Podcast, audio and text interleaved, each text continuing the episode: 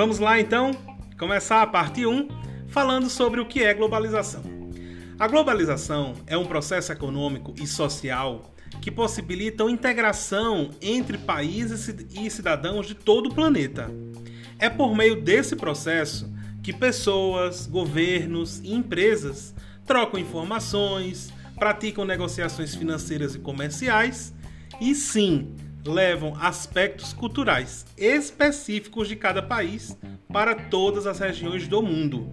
Isso é o que vamos chamar de hibridismo cultural. É também por meio da globalização que surge o conceito de aldeia global. Muito cuidado! O conceito de aldeia global surge em conjunto com o conceito de globalização. E o conceito de aldeia global significa uma rede de conexões responsáveis por deixar os países e regiões muito mais aproximados, possibilitando com mais facilidade, rapidez e eficiência em relações culturais e econômicas.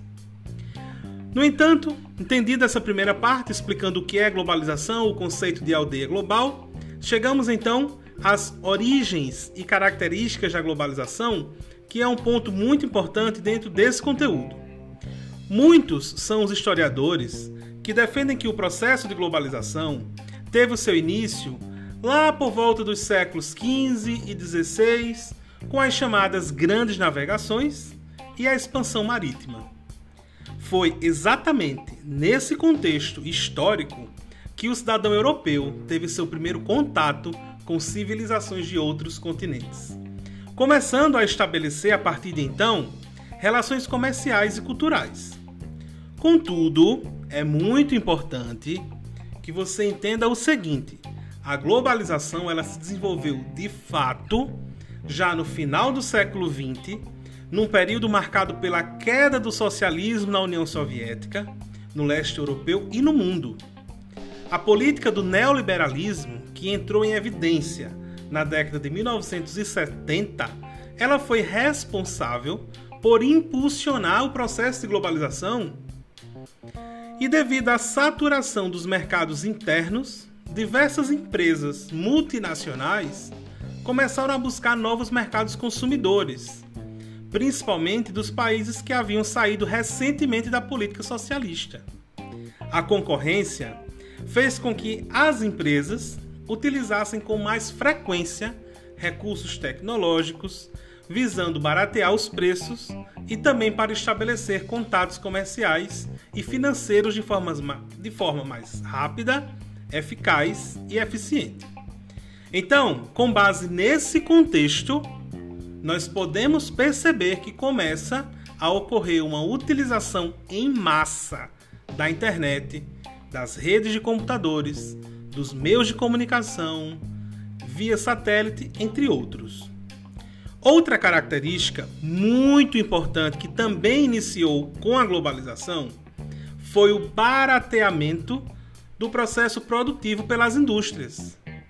Foram muitas as que passaram a produzir suas mercadorias em vários países distintos, que possuem mais incentivos financeiros para a produção e, no caso, com o objetivo de reduzir os custos. E aí eles foram muito estratégicos nesse momento, quando a opção é por países onde a mão de obra, a matéria-prima e a energia são mais baratas. Atualmente, uma mercadoria ela pode ser idealizada nos Estados Unidos, pode ser fabricada no Vietnã com matéria-prima brasileira, e ela pode ser comercializada em qualquer parte do mundo. Isto é globalização.